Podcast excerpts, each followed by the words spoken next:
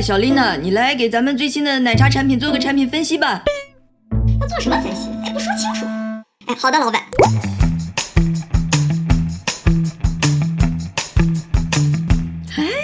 我们都知道啊，在职场上，老板是一个非常重要的角色。不经意的举手投足之间，就决定了裤腰带勒多紧，钱包有多鼓，你升职加薪的人生走向。你跟老板关系处理的好呢，倒不一定立马能飞黄腾达，但至少每天可以心情愉快。但是你跟老板关系要是处理的不好，哎，那你就熬吧，每天上班就跟上刑，头顶一片乌云，然后迫于生计，就跟行尸走肉似的，在那吭哧吭哧完成老板布置的任务。那今天呢，咱们就来聊聊职场的千古难题，如何跟老板相处。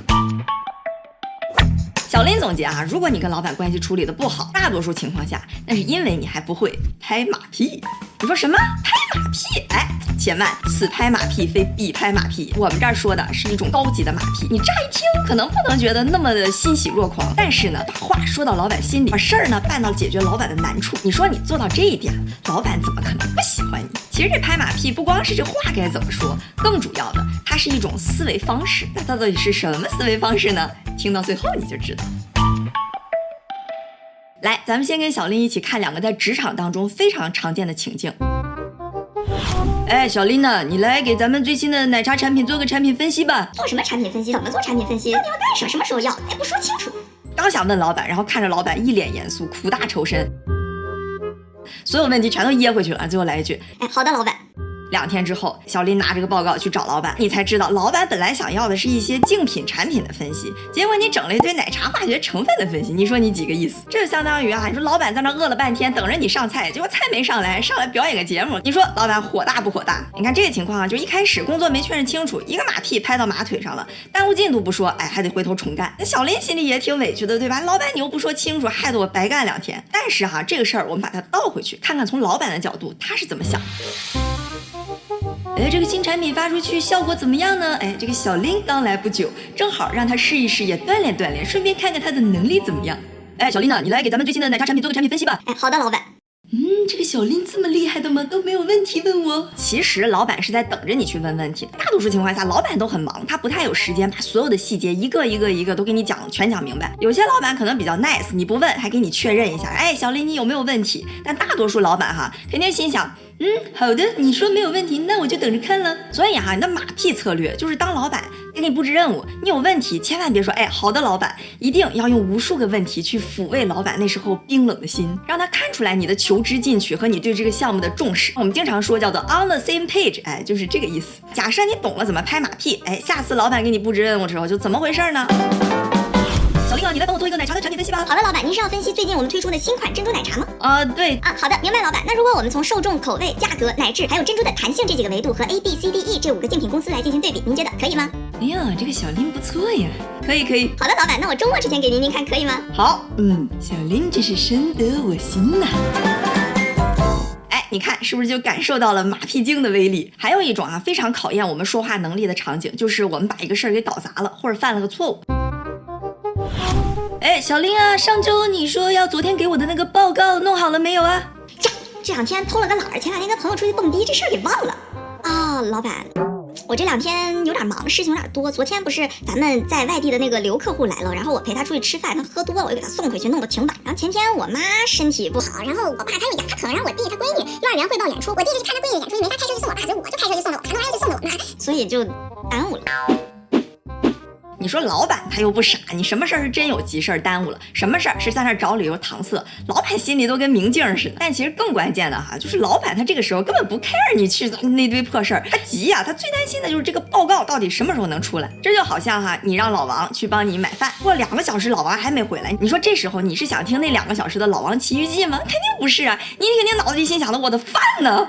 老板啊，就更是这样了。老板都是结果导向型的，首先你把事儿办好。所以一旦出现什么错误、纰漏或者影响结果的事情，那老板最关心的就是我需要知道事实，我需要在第一时间想到解决方案，然后把这个事儿先给解决了。一般人犯了错误，第一反应都是想去解释我没错。但是这个时候啊，老板他也在气头上，他根本也听不进去。我们应该如何去轻抚这匹受惊的老马，来拍一拍他的屁屁呢？